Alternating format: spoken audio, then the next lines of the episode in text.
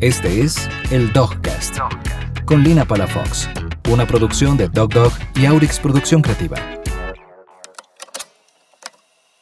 Bienvenidos al episodio número 59 y con ello a una nueva temporada de Dogcast Hablemos Ver. Así es, y a partir de ahora estaré tratando de grabar este video podcast de la mejor manera posible y de la manera más cómoda y más canina posible como se podrán dar cuenta para que este podcast también lo puedan ver en nuestro canal de YouTube.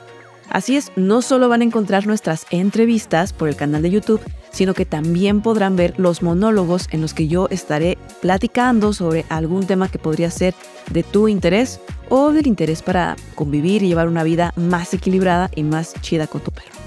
Bueno, pues en este episodio vamos a platicar sobre el hiking más difícil. Así es, quiero compartirles una experiencia eh, personal y si acaso uno que otro eh, datos interesantes que pudiera servirles a ustedes si están deseosos de hacer algún hiking con su perro. Quizás quieran hacerlo, pero no se animan, ya sea por ustedes, ya sea por su perro. Bueno, pues qué mejor que escuchar este podcast donde yo también les puedo compartir lo que puede llegar a ser desafiante en un hiking y, qué tomar en cuenta para prepararnos ante estas situaciones. Sobre todo quiero compartir la experiencia de Anselmo, quien es mi perro más joven, el más chiquirrín de toda la manada, y con quien voy a compartirles sus primeros hikings, y entre ellos uno de los más difíciles a los que tuvo que enfrentarse. Además de eso, quiero compartirles al final de este episodio una lista de todos los elementos indispensables que debes ir adquiriendo para pues irte de hiking con tu perro, cómo prepararte, cómo algunos hikings quizás te demanden más accesorios, otros menos, en fin. A final de cuentas espero que este espacio te sirva de aprendizaje, que mi experiencia también te sea útil para ti y para tu perro o perros, aquellos con los que vives. Entonces yo soy Lina Palafox, fundadora de Dog Dog y comportamentalista canino. Ahora sí, comenzamos. ¡Au!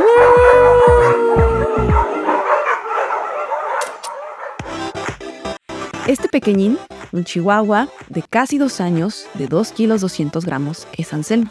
Y él llegó a nuestras vidas cuando nosotros ya estábamos muy acostumbrados a hacer hiking.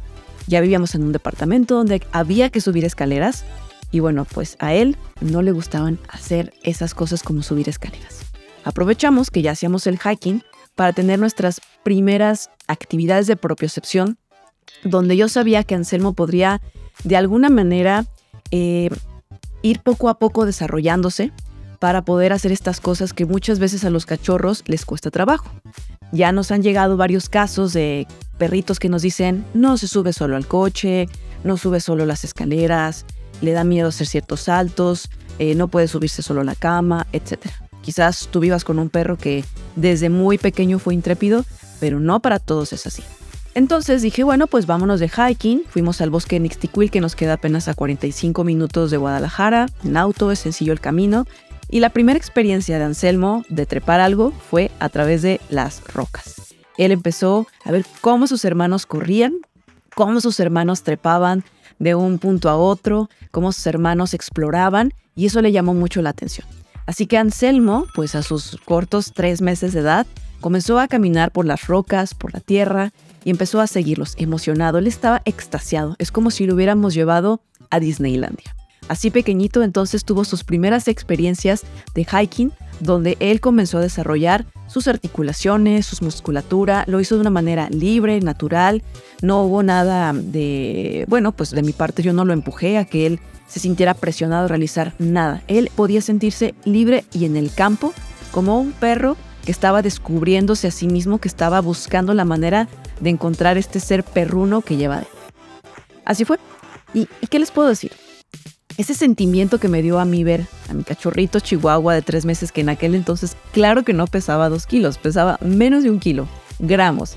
Era una pirruñita hermosa y, tierna de la que me sentí sumamente orgullosa. ¿A poco tú no te has sentido rebosante, eh, súper eh, contento y orgulloso cuando ves que tu perro logra hacer algún desafío? Por ejemplo, cuando resuelve algún interactivo, cuando logra subirse al coche solo, cuando regresa de su primer Extraordinary Day, em, o cuando, por ejemplo, lo ves que regresa contento de estar con sus amigos en el parque o en algún dog play day que estuvieron cotorreando gustísimo y que lo ves realizado con esa sonrisa de logro, de mira, alcancé a este perro, mira, logré brincar de este lado a otro, mira, resolví estos eh, juguetes interactivos, porque además de todo, si tienes una buena relación con tu perro, te darás cuenta que tu perro te busca, busca tener un encuentro con tu mirada para decirte que él también está contento consigo mismo.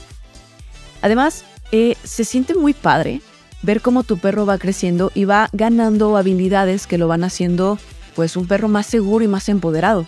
Anselmo es muy valiente, es un perro confiado, como les dije, apenas pesa 2 kilos 200 gramos y está en sus primeros dos años de, edad. Es un perro muy joven. Y él me da mucho gusto porque a pesar de que es un perro que, que es pequeño y que es muy frágil y que tenemos que estar cuidando ante ciertas eh, pues cuestiones que a lo mejor para ti no te parecerían necesarias, como jugar entre varios perros porque tu perro es de los bruscos, de los que tienen mucha energía, y esa parte no te preocupa, pero a mí por supuesto que es algo que, que veo todo el tiempo, que lo pueden pisar, que lo pueden atropellar, y he buscado la manera de en la que él se vuelva más intrépido, más audaz y más observador para encontrar la manera de cómo zafarse de esas situaciones que son parte de su vida cotidiana. Entonces Anselmo eh, cuando está en la naturaleza es un perro muy libre, es un perro que eh, pasa de ser un mi rey, ¿no? Como me burlo de él en las redes sociales, un mi rey consentido y comodino, porque sí, le gusta que lo traigas en la mochila, que le gusta estar sobre tus piernas, siempre está buscando como el calor de las personas, pues porque está chiquitito para calentarse y conservar la temperatura. Y de alguna manera siempre está buscando cómo estar cómodo, cómo ser tierno, cómo mostrarte cariño y cómo buscar la forma de que tú también lo cuides a él.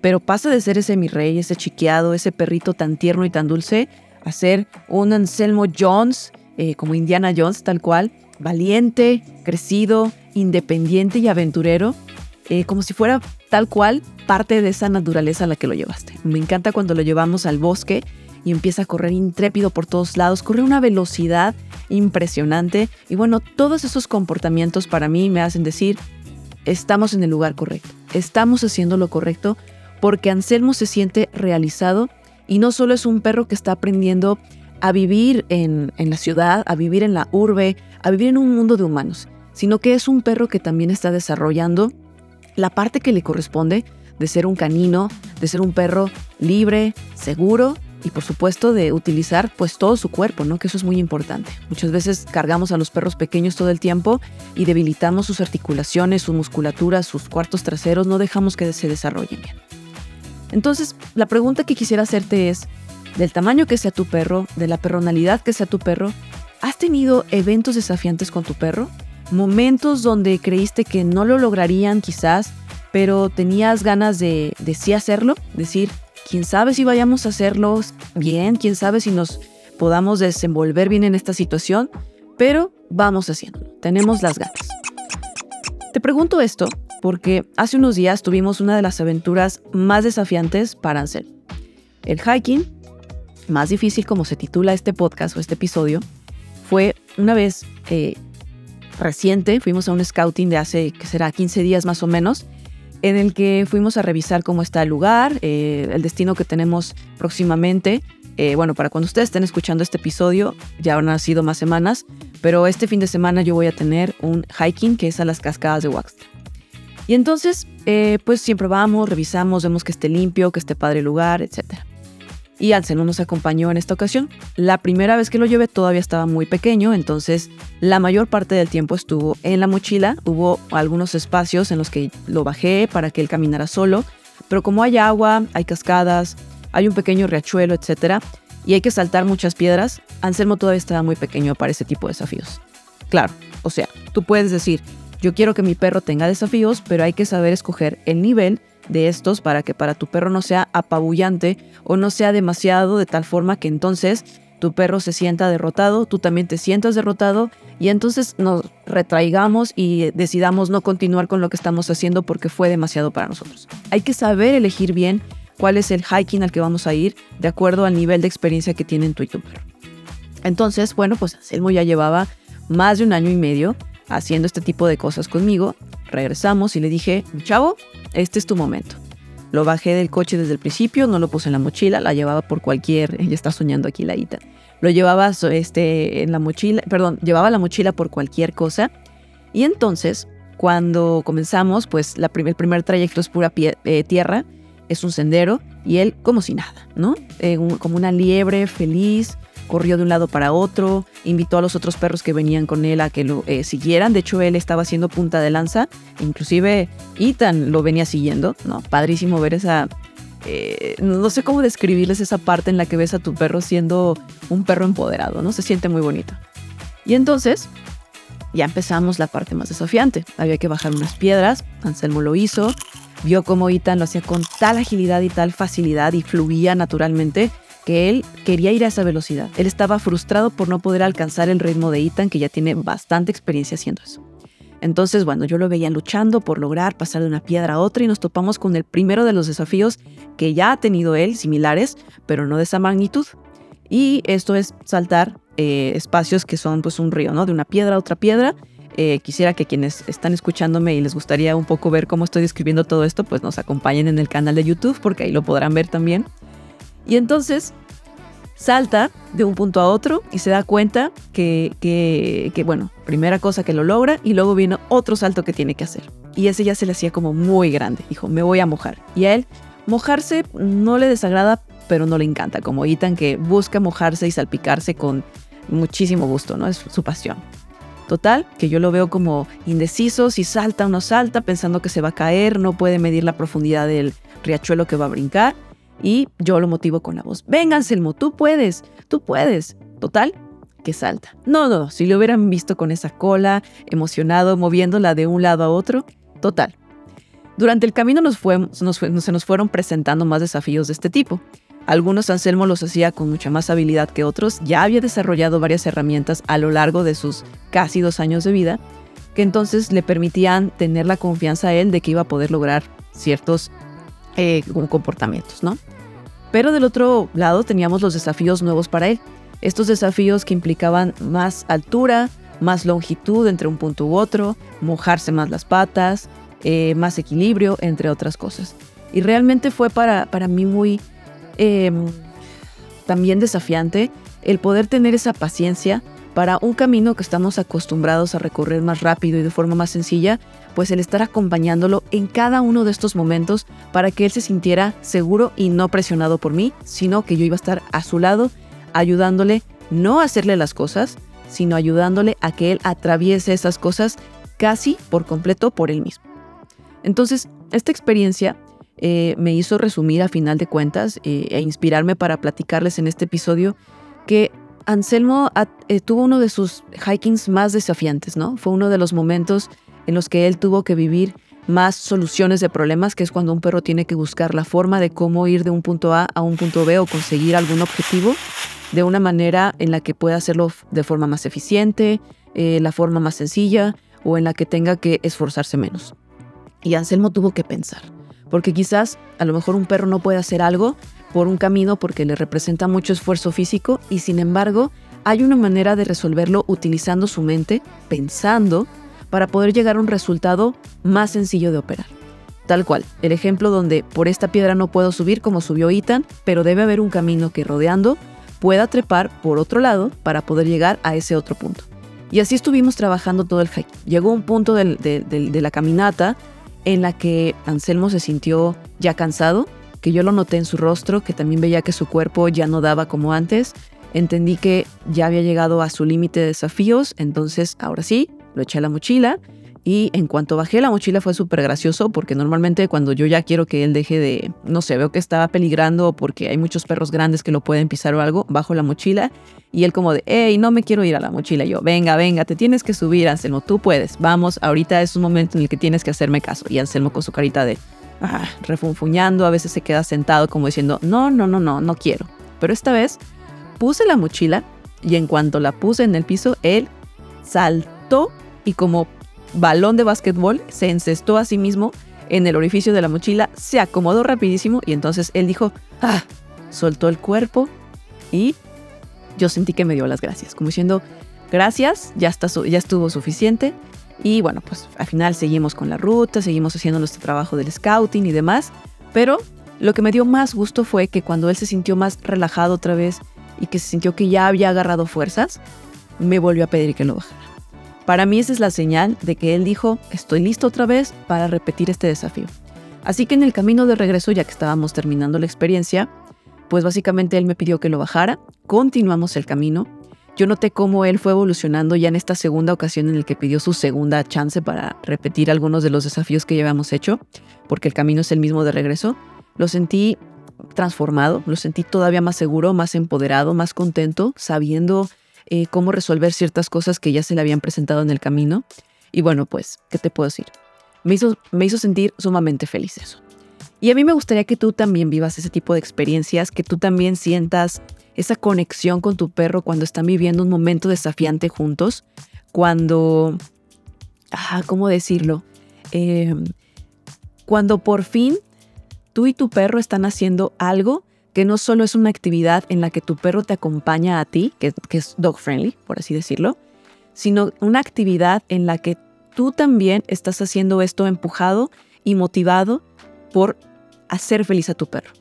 Es, un, es una actividad, es una experiencia que los ayuda a ambos a conectarse, a vivir desafíos juntos, a vivir nuevas experiencias juntos, a vivir eh, una situación o formar parte de una anécdota que no solo es para ti en la que tu perro te acompaña y en la que tú ya estás seguro, como por ejemplo ir a un centro comercial o un restaurante, tú ya sabes qué hacer, cómo comportarte, qué sigue, los protocolos y entonces a tu perro le toca solo aprender a adaptarse a esa situación o viceversa. No es que vas a llevar a tu perro a una guardería o a un lugar donde vas a dejarlo ser perro con otros perros, donde tú te tienes que aprender a adaptar nada más y ver que tu perro sea perro. A lo mejor de esas veces en las que dices, es que no sé si mi perro se va a pelear y tú estás aprendiendo lenguaje canino, pero luego ves que tu perro se siente como pez en el agua. No, no es ni lo que eh, ni en lo que tu perro es experto y tú estás aprendiendo, ni en lo que tú eres experto y tu perro está adaptándose.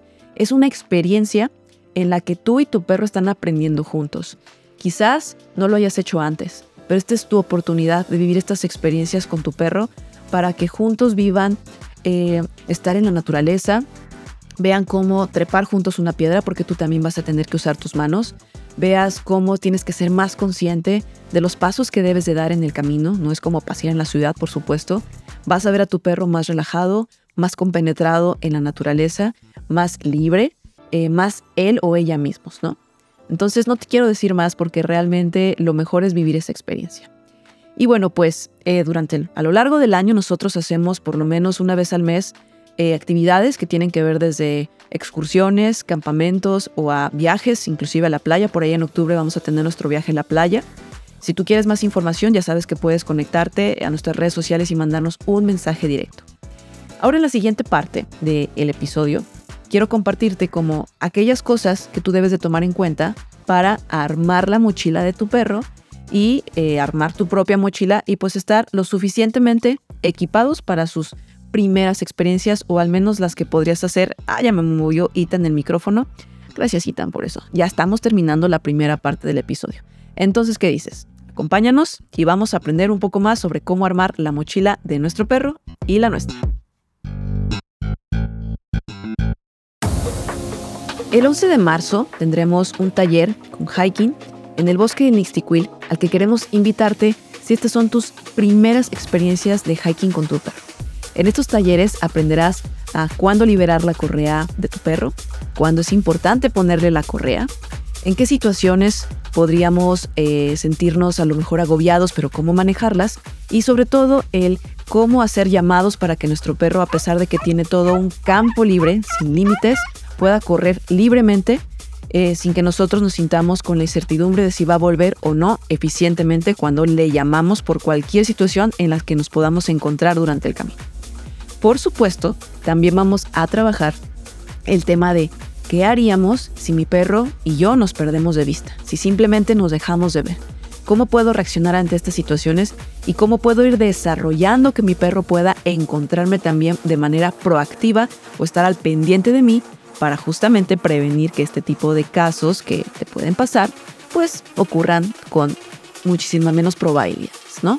Además de aprender a cómo tener a tu perro suelto, a cómo hacer los llamados eficientes, a cómo hacerle en caso de que tu perro se te pierda o ya no lo, ya no lo encuentres, también trabajaremos el cómo desarrollar el olfato de tu perro, cómo lograr la atención y la concentración de tu perro en estos espacios tan abiertos, cómo hacer socializaciones o encuentros em, inesperados con más perros o personas que te puedes encontrar durante tu hiking y uno que otro consejos sobre cómo reaccionar o cómo actuar ante ciertos incidentes o eh, pues accidentes.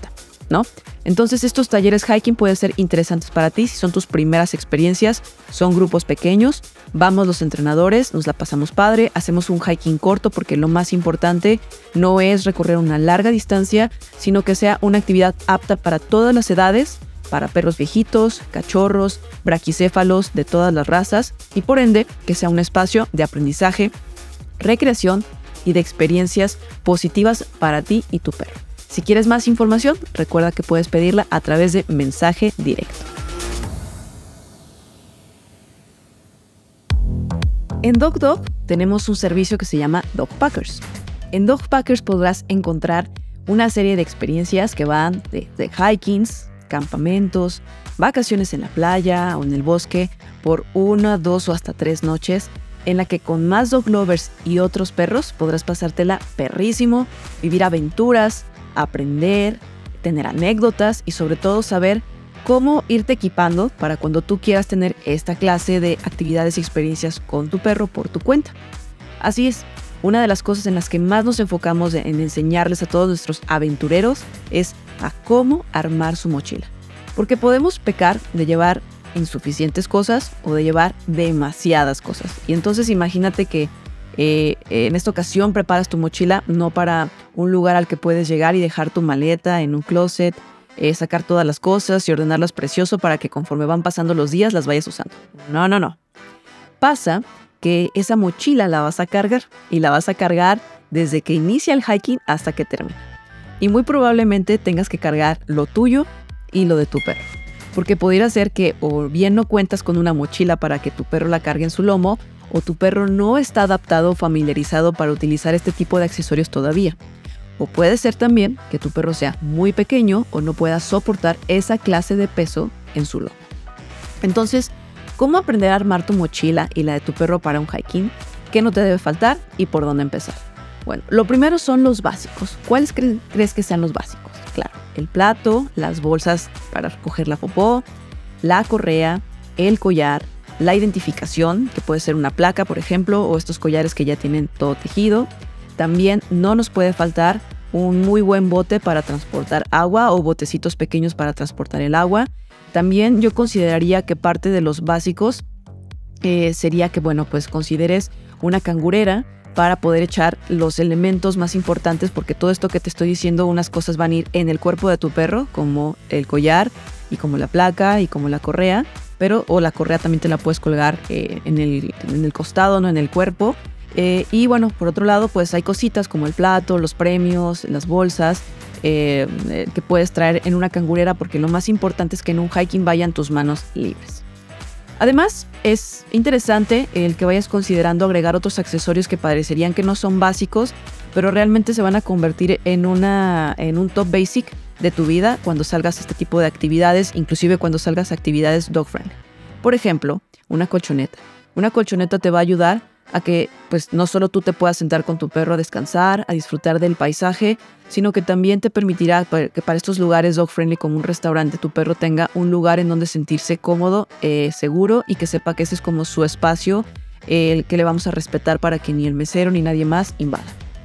Además podemos incluir en esta mochila accesorios como un eh, GPS. Actualmente ya existen muchos accesorios muy económicos, accesibles y funcionales. Quizás no sean lo mejor de todo lo que existe en GPS ya, pero van a ser suficientes para que puedas localizar rápidamente a tu perro. Sin embargo, si tú compras un GPS, no dejes de ponerle la placa a tu perro, porque a veces los GPS no funcionan en donde estás o pasa que la gente no sabe que tu perro trae un GPS y la manera más rápida de ayudarte a encontrar a tu perro, inclusive yo me he encontrado perros ahí en el bosque que se alejaron de su familia, rápidamente les veo la placa, les marco por teléfono a las personas, si hay señal entra la llamada, si no por lo menos ya viene el nombre del perro y el perro se siente un poco más familiarizado y en confianza de que yo le esté llamando por su nombre. Entonces, esos elementos no se nos pueden olvidar. También se va a convertir en algo muy básico para ti el hecho de que tú portes eh, contigo unas toallitas húmedas o un trapito que puedas humedecer con agua para limpiarle las patas a tu perro. Un cepillo, porque pasa que pues los perros se restriegan en tierra, en heces fecales, en pasto, en ramas, etc. Y bueno, pues al final de cuentas ese pelaje, eh, todo ese cuerpo, así como está, va a subirse a tu coche. Entonces conviene que una cepilladita, una lavadita de patas, de lomo, de lo que sea que se haya embarrado tu perro, de ahí que también tenga suficiente agua, la puedes dejar en tu auto. Esa agua sabes que no te la vas a tomar caliente ni nada, pero simplemente te va a servir como para hacer una limpieza rápida en caso de que tus tenis o tu perro estén muy sucios. También conviene comprar un protector para tu coche o unas cobijas o algo que te funcione para que tu perro pues no lo ensucie tanto. A final de cuentas puede llegar a ser poco convincente tener una experiencia de este tipo sabiendo que tu coche se va a ir arruinando con el paso del tiempo. Entonces yo les digo a los humanos, yo soy súper picky, me gusta la limpieza, me gusta el orden y no por eso dejo de hacer experiencias caninas. Siempre mejor tomo la vía de ir preparada para este tipo de situaciones que pueden llegar a ser sumamente desagradables. Ya me ha tocado que Ethan se pone una embarradera asquerosa.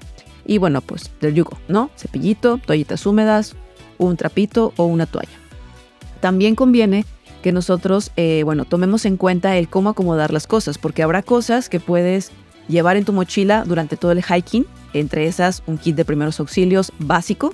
A lo mejor el kit más completo lo llevas en una hielera, porque acuérdate que no le puede dar mucho el calor, la llevas en tu coche y ahí lo dejas en esa hielerita con los medicamentos y con ciertas cosas que no te van a servir de nada cargar contigo durante todo el trayecto. Dependiendo también, si es un campamento o es un hiking muy largo, pues sí, lo tienes que llevar contigo. Pero si es corto, una parte puede quedar en el auto. Como decía, también otra parte puede quedar en el auto como la toalla, el cepillo, las toallas húmedas, el agua extra, etc. ¿no? Todos esos elementos hay que saber bien cuándo los tengo que llevar conmigo en la mochila y cuándo se pueden quedar porque una de las experiencias o aprendizajes más importantes que debemos de tener como senderistas es que todo lo que echamos a la mochila lo vamos a cargar en la espalda.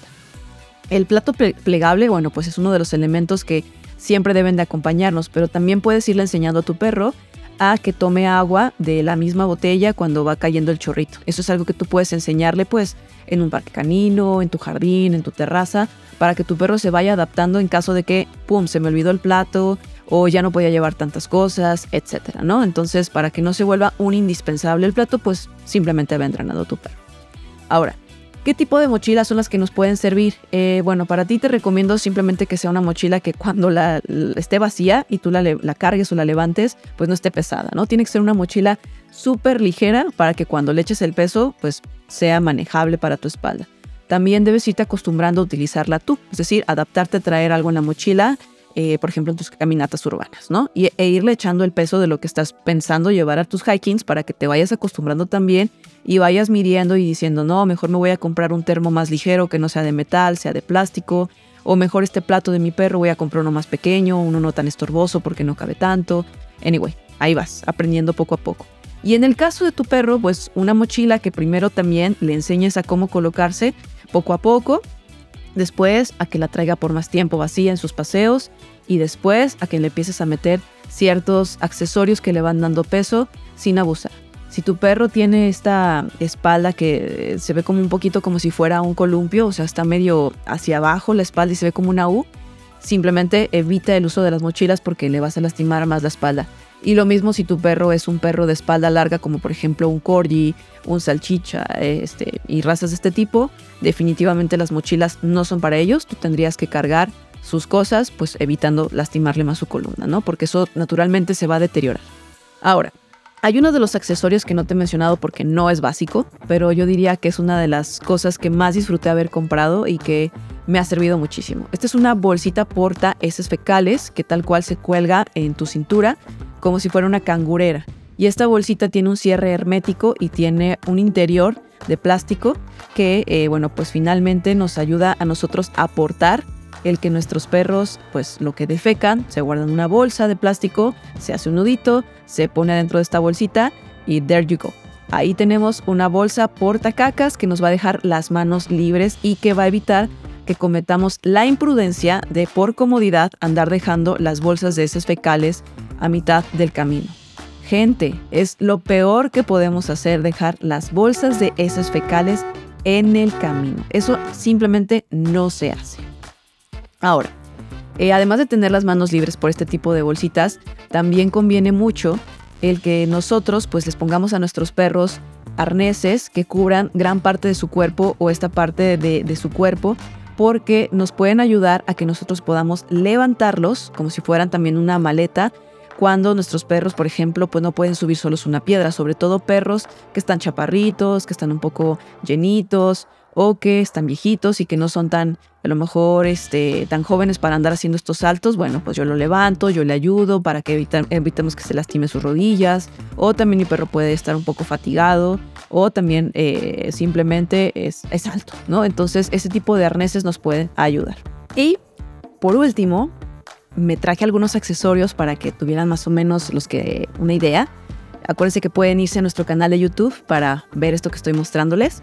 Aquí tengo un arnés, que es el que uso con Ethan. Me gusta muchísimo porque tiene eh, la cobertura de todo su lomo. Entonces ya una vez me pasó que Ethan pues estaba como pues muy salvaje, ¿no? Muy intrépida y se rompió la mochila, otra mochila que ya no es esta, lo cual habla de que no era una calidad tan buena. Sin embargo, lo importante que quiero comentarles aquí es que ese super rasgón que se dio la mochila, pues se lo ahorró Ita, porque ese, esa cortada pudo haber sido en el lomo de Ita. Entonces, por eso a veces también conviene que protejamos a nuestros perros con estos elementos. Ahora les voy a mostrar otro accesorio. Ay, perdón por el ruido del movimiento. Yo sé que mi productor Mario va a estar ahí diciendo de que, ay, Lina, moviste muchas cosas, escucha mucho ruido, pero ni modo, bueno, yo quiero mostrarles los accesorios. Tenemos aquí su chaleco y este chaleco pues lo que nos ayuda es a que nuestro perro pueda flotar mejor. Si tu perro está aprendiendo a nadar, va a tener sus primeras inmersiones o es súper acuático, te recomiendo mucho uno de estos.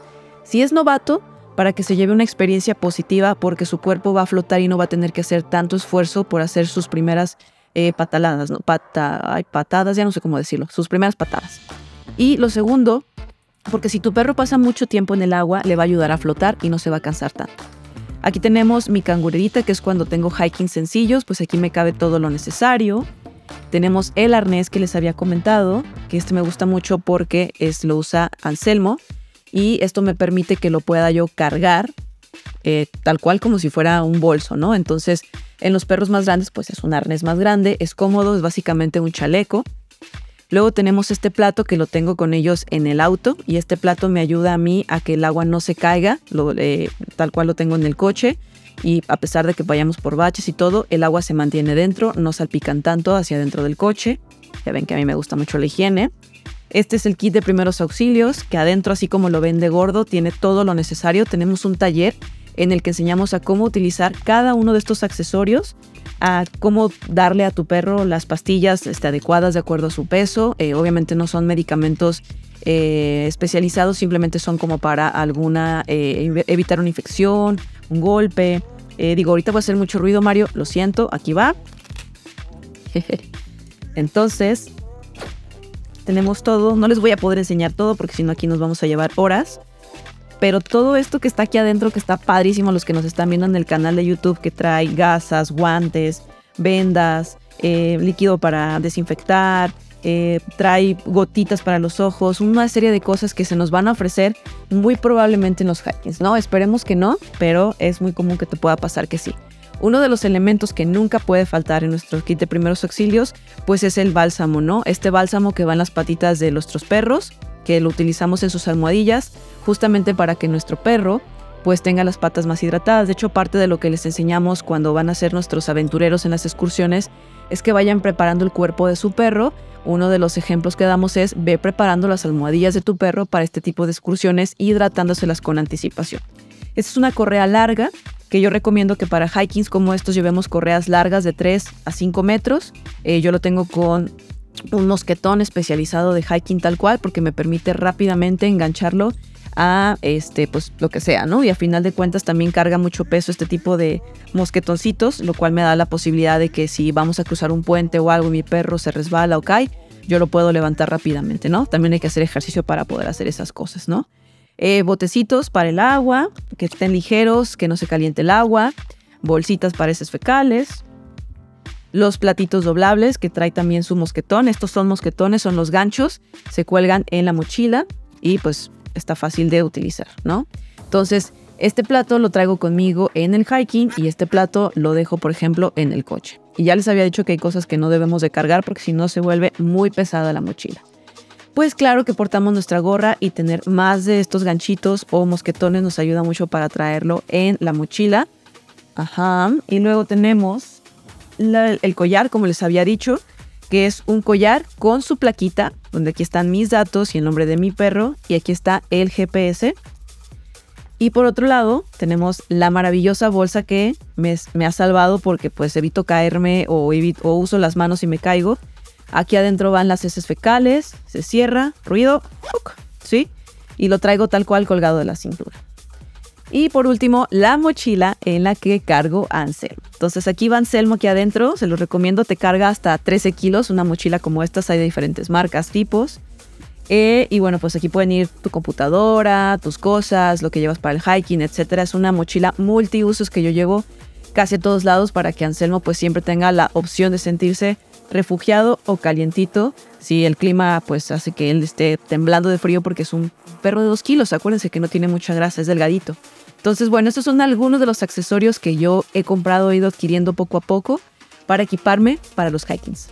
Espero que este episodio haya sido de utilidad, que hayan aprendido mucho. Mario, Aurix, que son la productora, discúlpeme por todo ese ruido que hice, además de que ahorita aquí en mi casa resulta que pues están construyendo también como en la productora y bueno, pues por ahí uno que otro ruidos. Pero acuérdense que esto es Dogcast, Hablemos Perro, y no solo hay información para ustedes. Durante todo el episodio se toparon con ruidos que nosotros pusimos de forma aleatoria para llamar la atención de tu perro, para que se conecte contigo y esté escuchando este episodio número 59 sobre el hiking más difícil y cómo aprender a armar tu mochila.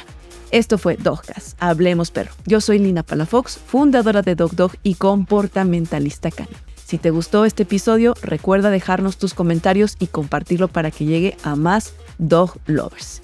Y ahora sí, nos despedimos.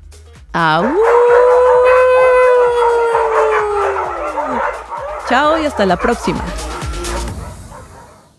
Esto fue el Dogcast con Lina Palafox, una producción de Dog Dog y Aurix Producción Creativa.